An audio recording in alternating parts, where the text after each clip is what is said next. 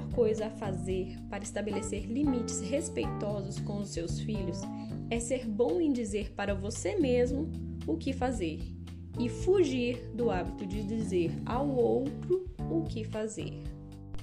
Para muitos, pode parecer poderoso, saudável e justo dar ordem para que os filhos obedeçam. Mas qualquer um com poder e autoridade sobre nossas vidas gritam ordens. Pretender que nossos filhos façam a nossa vontade é perder oportunidades de ouro e o ensejo de ensiná-los a pensar por si mesmos, resolvendo seus problemas fazendo escolhas responsáveis tanto na nossa presença quanto na nossa ausência. Nós sabemos o que está no coração dos nossos filhos quando interagimos com eles? Ou só estamos apenas preocupados de que aquelas meias vão parar no cesto de roupa suja? Temos que decidir.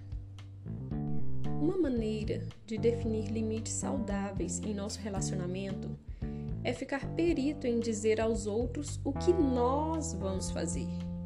Então, deixar que decidam como querem lidar com a situação.